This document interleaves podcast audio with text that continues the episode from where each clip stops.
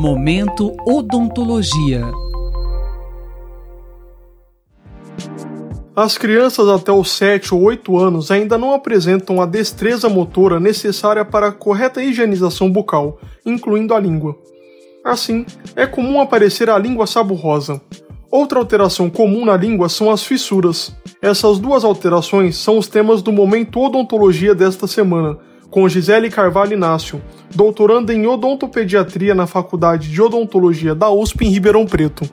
Gisele, o que é a língua saborrosa? A língua saborrosa é uma alteração benigna da língua, onde clinicamente pode-se observar áreas esbranquiçadas que aparecem por conta do acúmulo de placa bacteriana e restos alimentares que se depositam na superfície da língua por falta de higiene. E se o paciente tem língua saborrosa, ele sente dor? Geralmente, o paciente não apresenta dor ou incômodo na região, porém, ele pode apresentar alteração no paladar e mau hálito. Existe tratamento para a língua saborrosa?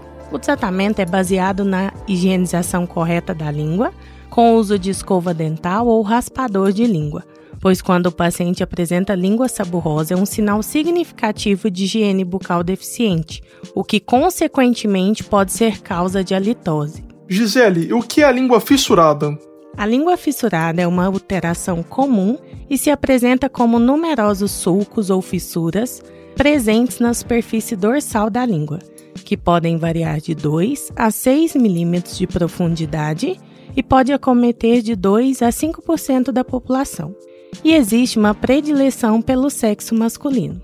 E qual a sua causa? A causa da língua fissurada é desconhecida, porém pode ter caráter hereditário. A idade do paciente e alguns fatores locais podem contribuir para o seu desenvolvimento, e a língua fissurada pode estar associada à língua geográfica. Existe tratamento para a língua fissurada? Geralmente, essa condição é assintomática, embora alguns pacientes se queixem de discreta queimação e dor.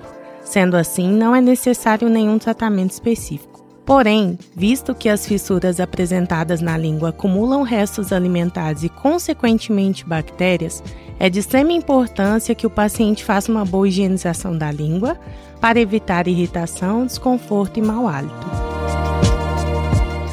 Gisele lembra que a língua fissurada e a língua saburrosa são alterações comuns que são observadas na população. O diagnóstico precoce favorece o esclarecimento da família em relação à causa e aos cuidados específicos para promover a saúde bucal, e que é necessário que, pelo menos uma vez ao dia, os pais ou responsáveis façam a higienização da boca da criança até os 7 ou 8 anos de idade. Até a próxima semana. Robert Siqueira para a Rádio USP. Momento Odontologia.